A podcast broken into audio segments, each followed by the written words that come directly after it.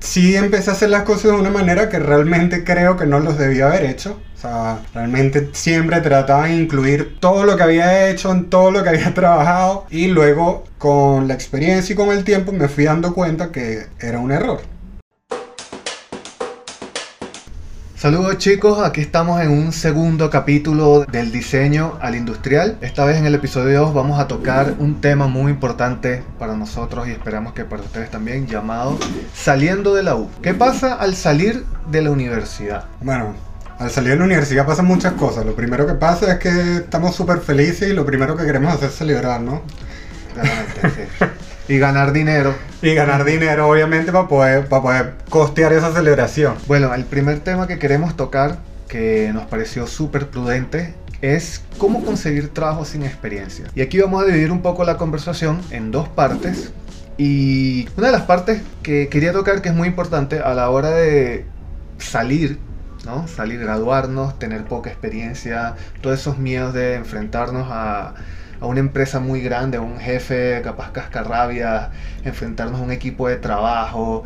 Todas estas dudas, todos estos sentimientos, todas estas inseguridades surgen en nosotros al principio y es totalmente válido porque al final es una, una nueva experiencia para nosotros. Y en la mayoría, digamos. claro. Porque hay, hay, personas también que han trabajado ya antes de salir de la universidad. Sí. Pero para la mayoría yo creo que no tenemos suficiente experiencia o algunos tenemos muy poca o cero experiencia. Sí.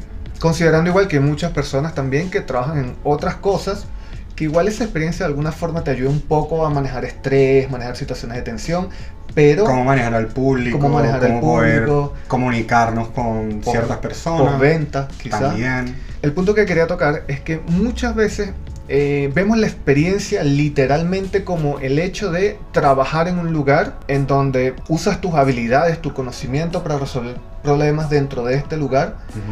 Y también hay otra vertiente que yo desde muy temprano en la carrera usaba, que es crear proyectos o simular proyectos. Y esto me ayudó mucho como técnica de exploración personal y también me sirvió muchísimo para tener algo de portafolio en áreas en donde quizás no encontraba trabajo, por decirlo así, o en las áreas que quizás en algún futuro me gustaría trabajar.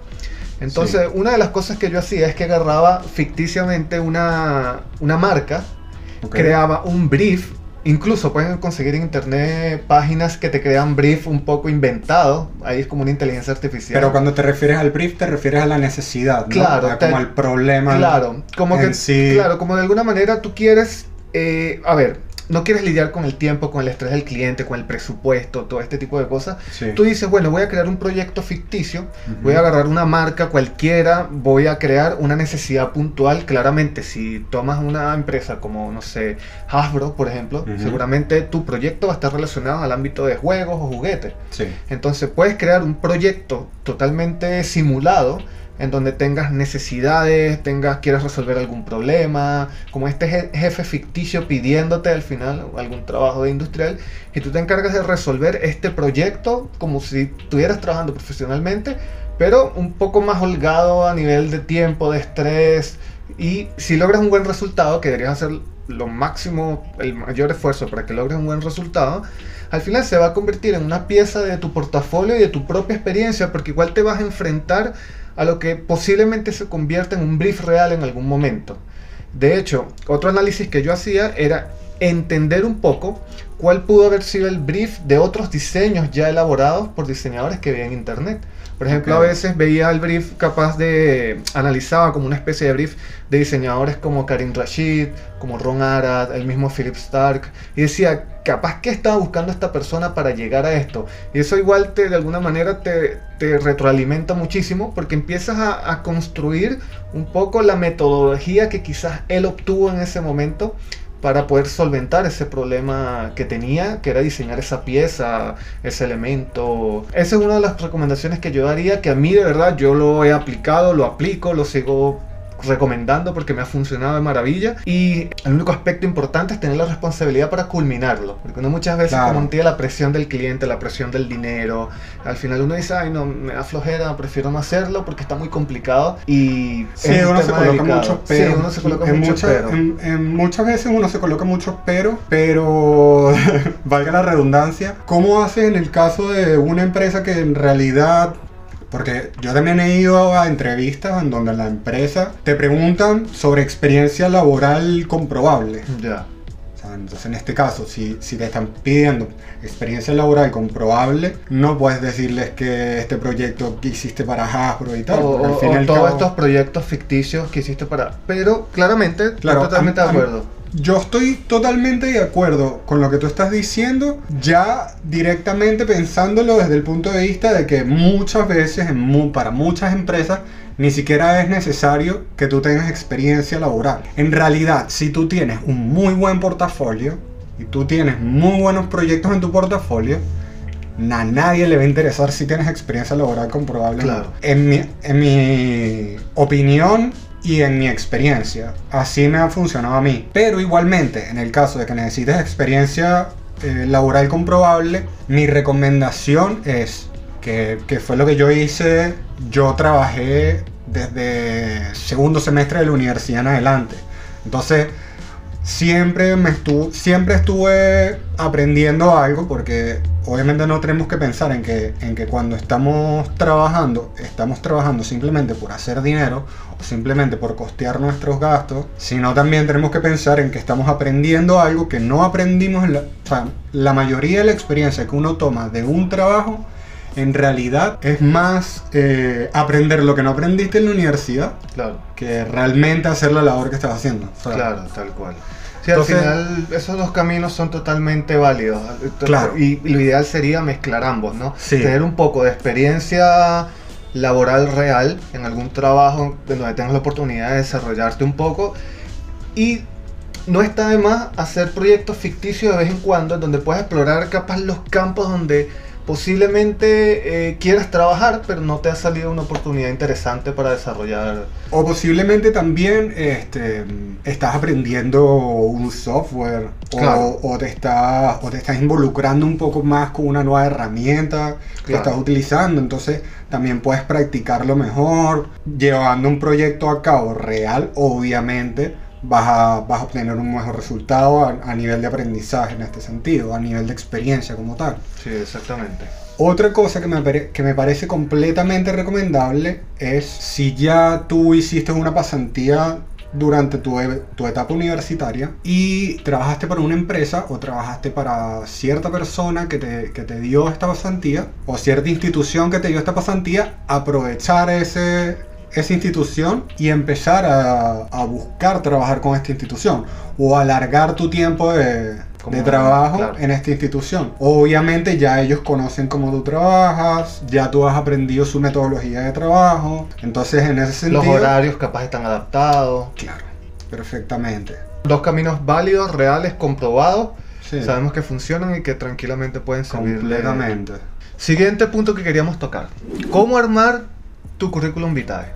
mira, desde mi punto de vista, a mí a, nivel de experiencia internacional, porque no solamente voy a decir que, que, del país donde nosotros somos y de la experiencia laboral que tuvimos en este país, sí empecé a hacer las cosas de una manera que realmente creo que no los debía haber hecho. O sea, realmente siempre trataba de incluir todo lo que había hecho en todo lo que había trabajado y luego con la experiencia y con el tiempo me fui dando cuenta que era un error. O sea, realmente uno tiene que incluir únicamente o debería incluir únicamente la experiencia laboral que tiene que ver con la entrevista, con la empresa o con el trabajo o el puesto al que uno está apuntando en la entrevista. Perfecto. O sea, si, si tú estás yendo a una entrevista que es de diseñador industrial, para el puesto de diseñador industrial, o diseñador de productos, como lo llamen, tienes que apuntar directamente a colocar la experiencia que tiene que ver con eso. Ni más ni menos. Y otra cosa que me parece sumamente importante es que el currículum debe ser lo más corto y conciso posible. Si es de una sola página, mejor.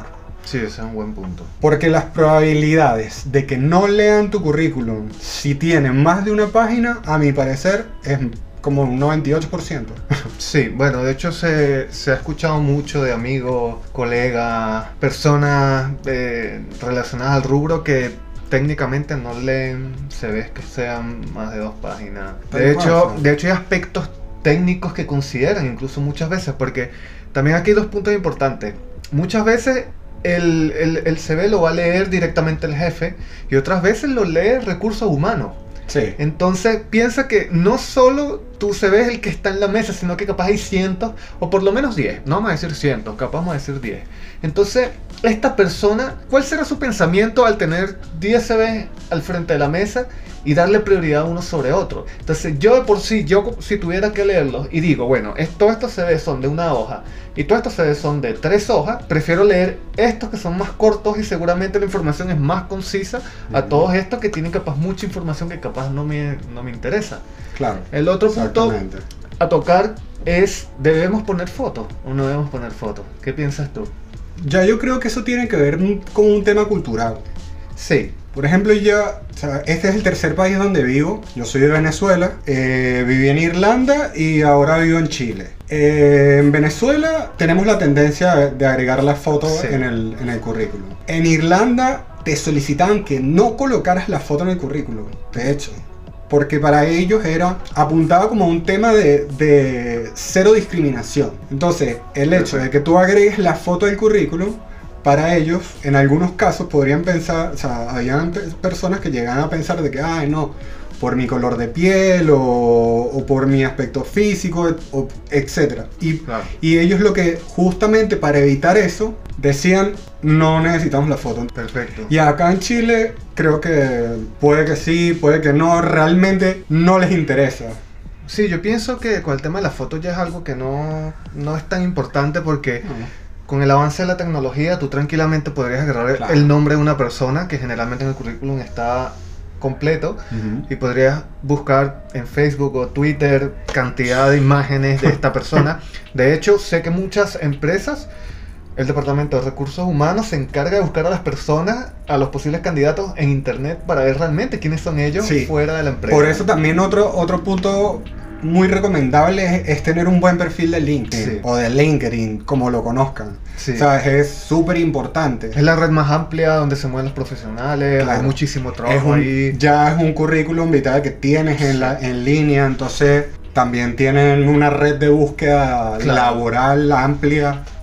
Tal cual. Entonces, funciona muy bien. Para resumir, currículum que sean de una sola hoja. Sí no es necesario ya colocar foto, podríamos decir. Información concisa y precisa del cargo al que quieres aspirar. Y eso, podemos ver con el siguiente punto, yo creo. Entonces, el siguiente punto que nos gustaría tomar ya vendría siendo directamente de nuestro trabajo, de lo que hemos realizado. Entonces, ¿cómo, cómo armamos nuestro portafolio? ¿Cómo armar tu portafolio? Bueno, en el caso del portafolio, igualmente yo pienso que, que como en el caso del CV o el currículum, bueno, obviamente nos van a pedir que el currículum esté impreso, pero en el caso del portafolio realmente necesitamos que esté impreso. Yo pienso que ya no. Por ejemplo, en mi caso, porque ya tenemos muchas plataformas en internet donde podemos subir nuestro trabajo y Tanto muchas pagas como gratuitas. Claro, y muchas personas pueden acceder a toda esta información en tiempo real haciendo unos par de clics. Sí. Pienso que todas las empresas y todas las personas tienen internet y seguramente algún dispositivo inteligente en el cual puedan revisar la información en tiempo Sobre todo si es una empresa profesional en la que tú estás buscando un empleo. Claro, y que al final nuestra carrera está relacionada con el medio digital de alguna u otra forma. Así que... siempre van a tener algún dispositivo, bien sea un teléfono inteligente, un smartphone, bien sea un tablet, bien sea una laptop. Exactamente. Deberíamos apuntar a plataformas tipo Behance Sí, ArtStation es una muy buena plataforma. El mismo LinkedIn, yo creo que puede ser una buena plataforma también. Sí, o sea, hay veces que hay hasta personas que incluyen este tipo de información en Facebook, en Instagram. De hecho, yo soy una de las personas que utiliza las redes sociales para subir trabajos al final. Generalmente, ustedes si entran a mis redes sociales pueden ver que literalmente todo el feed está relacionado a trabajo, así que también es otra posibilidad y es completamente gratuito. Sí. Así que que sea digital. O sea, portafolio hoy día yo creo que es sinónimo de digital. Sí. Sí, obviamente, si uno tiene los conocimientos como para realizar un desarrollo web, bien sea simple, bien sea avanzado, muchísimo mejor. Muchísimo mejor, es más limpio, más personalizado. Claro, ya la gente ve algo como más preparado. Claro. Entonces, obviamente, a la hora de que tú tengas que competir con, otros profesionales que vayan a la misma entrevista, quizás eso te pueda dar un plus. Sí. Otro de los temas que quería eh, comentar acerca de armar el portafolio está en la intención de armar el portafolio, ¿no? Porque muchas veces nosotros cuando estamos eh, organizando nuestros proyectos tenemos mucha información y no sabemos qué poner directamente. Piensen siempre que la visual es muy importante. O sea, yo he tenido la oportunidad de trabajar no solo en el área de diseño industrial y desarrollo de productos, sino también en el área de concept design que es más este desarrollo un poco creativo en el área de ciencia ficción, este tipo de cosas. Y al final las ideas se venden es a través de la visual. Si la visual es impactante, transmite una, la sensación que debe transmitir porque manejaste los colores. Algo que creo que tú me has repetido bastante que es como el efecto wow. El efecto wow. El efecto wow es prácticamente cuando tú logras que una persona vea la imagen y diga, wow, o sea, estoy viendo una composición increíble, estoy viendo el producto con texturas perfectas, se ve muy realista. Entonces, capaz yo invitaría a las personas a tener menos contenido en su portafolio, pero tener una, imagen muy impactante, muy atractiva, que demuestre capaz cómo se usa Menos el cantidad y más calidad. Sí, esforzarse muchísimo en, la calidad. Si tienen una muy buena idea, esforzarse en representarla de manera profesional, correcta, busquen ayuda, hagan cursos, porque es muy importante la primera imagen. Elijan muy bien los proyectos que van a colocar, porque hemos realizado proyectos en la universidad, hemos realizado proyectos por fuera, hemos realizado proyectos personales a veces, como tú dices, en este caso ficticios y lo, mejor que podemos hacer es elegir los de mejor calidad y o si necesitamos mejorar detalles podamos mejorar estos detalles para agregar algo completamente sí, y, fuera de lo normal. Y también es muy importante, muchas veces, si estamos optando por algún puesto de trabajo, no repetir proyectos de la misma categoría. Porque muchas veces decimos, por ejemplo, ay, mira, yo voy a colocar 100 stands, pero tú simplemente podrías agarrar el mejor stand que tienes, haces unos buenos renders, una buena presentación, y ya cuando la persona que te va a contratar vea eso, ya él sabe que puedes hacer stands. Él no necesita ver 100 stands, porque él dice, ya sé que esta persona puede resolverme los problemas de un stand. Sea, si me hizo un stand para X marca, seguramente me puede hacer uno para estas otras marcas. Entonces esa es otra recomendación, no perder tiempo capaz colocando, si, tiene, si te gusta hacer bicicleta, 10 proyectos de bicicleta, porque muchas veces no tenemos tiempo para desarrollar un portafolio, no queremos hacer renders de nuevo, no queremos hacer montajes de nuevo. Entonces seleccionar capaz un proyecto de cada categoría, hacerlos bien, aunque sea una imagen correctamente, y luego ya cuando captemos la atención de ese cliente, de ese empleador que al final nos va a dar un puesto, Ahí sí capaz colocar una segunda imagen con unos planos, con algún detalle, alguna pieza de cómo es su fabricación o cómo son sus medidas, que al final es una información más puntual, pienso yo. Ojo, si tenemos la posibilidad de tener algún proyecto que tiene que ver directamente con el puesto y tiene que ver directamente con la necesidad del cliente, obviamente tratar de incluir sí tratar de incluir dichos proyectos. Sí, eso va a ayudar mucho. Más que cualquier otra cosa. porque ya ellos van a ver, o sea, van a entender y van a, comprender el, que, ya uno entiende el tema, que ya, entiende el tema, ya solucionado problemas de ese nicho. Entonces ya no, no, arrancas desde cero, sino que ya tienes una base y eso te va a poner muy por encima en el puesto con respecto a los otros competidores. Exactamente. Entonces, el, tema para cerrar vendría siendo qué aspectos considerar antes de aceptar el trabajo. Perfecto. Entonces, ¿qué, aspectos deberíamos considerar en este, en este sentido? Bueno, explicar un poco también como la dinámica de esta pregunta que puede ser algo confusa y tiene relación con el hecho de que capaz el empleador nos dice, bueno, mira, quiero trabajar contigo, pero estas son mis condiciones, porque todo trabajo implica un contrato y capaz en estas condiciones hay, hay cosas que no nos terminan de cerrar porque no son convenientes para nosotros en ese momento. Entonces, ¿qué aspectos pueden ser? Un aspecto puede ser el, monto acordado de dinero, otro aspecto puede ser el horario y otro aspecto puede ser eh, las tareas a realizar dentro de la empresa durante, durante nuestro contrato, nuestro tiempo de contrato. Entonces, ¿cuáles son esos aspectos a considerar? Yo creo que lo primordial siempre vas a optar primero por pensar en el horario. ¿no? Sí, es un aspecto súper importante. o sea, es algo como netamente básico, también depende de las necesidades que uno tenga como persona, de las necesidades que uno tenga. Si igualmente tú tienes tus tu trabajos freelance y debes cumplir con ello, Eh, sí, igual actividades recreativas extra, a lo mejor eres deportista o eres músico y capaz de alguna manera el, el, el, horario te choca un poco y yo invito a las personas a que cuando estén en esta reunión o, haya, o sea también digital, porque muchas veces es un mail lo que mandan, ya no es necesariamente estar al frente de la persona, siempre es importante hablar, comunicarse, o sea, capaz en una buena manera, en una buena comunicación, explicarle a, a este futuro empleador eh, el hecho de que no te conviene ese horario por las razones que tengas y ofrecer también una solución. Siempre. Sí. Siempre creo que deberías ofrecer la solución porque al fin y al cabo plantear un problema y no, y no comentar la solución, o sea, yo creo que ya más bien lo que te va a traer problemas. Sí, no, y que la persona igual cuando ve la iniciativa de que igual buscaste una forma de resolver para que te den la oportunidad, va a ser muy bien valorado, porque la persona va a decir, oh. bueno, esta persona está pensando en pro a solucionar y no a traerme más problemas a mí que al final yo con decir, bueno... No está pensando solamente en él, sino que está pensando en la empresa. Exactamente, entonces ese es el primer aspecto. El segundo aspecto es el dinero, pienso yo que es un aspecto importante. Muchas personas saben que su primer trabajo no van a ganar mucho dinero, pero aún así eso no, no, no es sinónimo de, de miseria, ¿no? Yo pienso que si tú hablas con la persona, digamos, Pongamos el caso hipotético donde tú vas a entrar a, una empresa y tienes ciertas habilidades, más no todas, igual puedes negociar. Yo creo que capaz si la persona te va a ofrecer un peso por el puesto de trabajo, capaz tú podrías hablar con esta persona, oye, no hay posibilidad de que gane dos pesos a cambio de tales cosas y buscar la manera de negociar. Y yo estoy seguro que si logras de alguna forma convencer a esa persona de que puedes ganar un poco más seguramente si está en sus posibilidades te da la oportunidad. Pero no está de más preguntar o proponer. O por supuesto a cambio de algo. No sé qué opinas tú. Mira en las entrevistas por lo general eh, siempre te van a pedir cuáles son tus pretensiones que en este caso vendría siendo eh, cuánto esperas tú ganar Aquí dicen pretensiones de renta, en otros países dicen salario, o cuánto esperas eh, optar, cuánto esperas recibir de salario. Entonces, a la hora de llegar a la entrevista, yo creo que uno debe estar muy bien preparado en este sentido.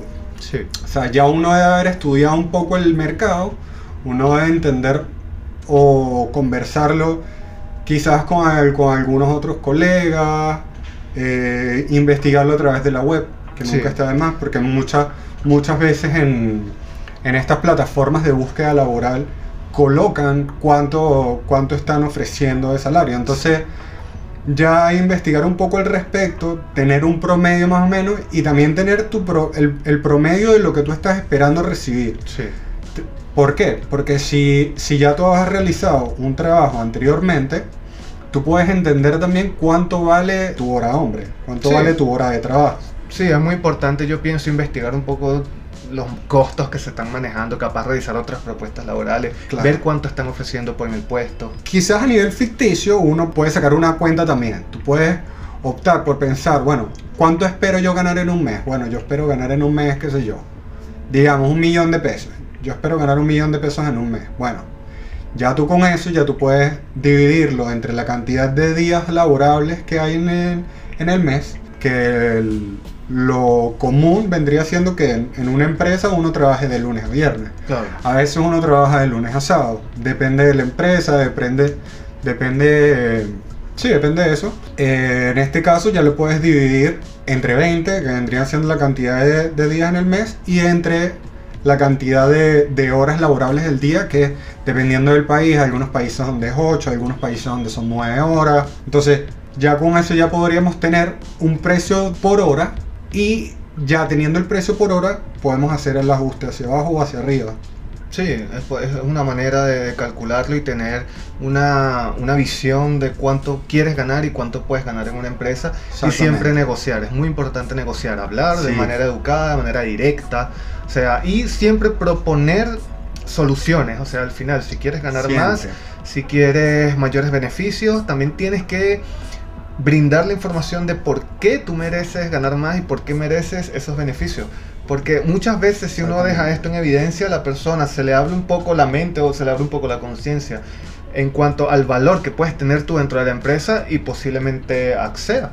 Bueno, en esta época también donde en donde estamos en pandemia y a la mayoría nos tocó trabajar de manera remota, obviamente eso también es algo importante, que quizás tendría que ver algo con, con el tema del horario. O sea, sí, tiene que ver mucho con el tema del horario y también el, lo que es el abuso de las horas, porque se ve muchísimo que ahora como estás trabajando desde tu casa, de alguna forma el tiempo se te pasa volando.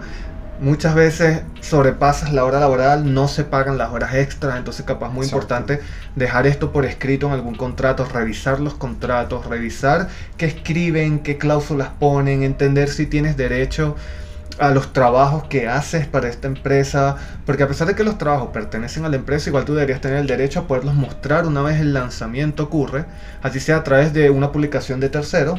Entonces revisar este tipo de cláusulas que son muy importantes porque muchas veces a nivel legal el tema creativo se ve afectado porque la empresa no quiere competidores, no quiere que bueno, algún trabajo se filtre antes del lanzamiento, este tipo de bueno, ahí tenemos que ser muy cuidadosos, porque igualmente hay empresas que te hacen firmar contratos de confidencialidad. Sí, no, y está muy bien, pero siempre buscar la forma de que una vez ocurre el lanzamiento por parte de la marca, tú deberías tener la posibilidad de repostear, por decirlo de alguna forma, ese proyecto y adjudicarte los créditos de que tú participaste dentro de ese proyecto, porque hay muchas empresas que no dejan que, que, no dejan que hagas eso ni siquiera, porque de alguna manera otras empresas empiezan que están cazando talentos, ven que tú eres un diseñador dentro de esta empresa que hizo algo increíble y te quieren extraer ah, de esta empresa. Es una estrategia que se ha manejado muchísimo, muy poca gente lo sabe y yo siempre los invito a que busquen la posibilidad de anular esta cláusula porque realmente es es, eh, no voy a decir que es ilegal, pero es injusta, yo pienso, para el diseñador. Porque al final, si la marca ya logró su objetivo, vendió lo que quería vender, hicieron el lanzamiento cuando ellos querían y todo salió bien, porque tú no puedes mostrar el trabajo a través de esa cuenta que al final es oficial. Pero a través de tu cuenta personal o a través de la cuenta de la empresa. O sea, si por ejemplo tú creas un proyecto para Sony. Okay. Y Sony hace el, el lanzamiento de este producto que tú hiciste tú podrías tranquilamente repostear un post de Sony y poner capaz en tu historia, yo trabajé en este proyecto.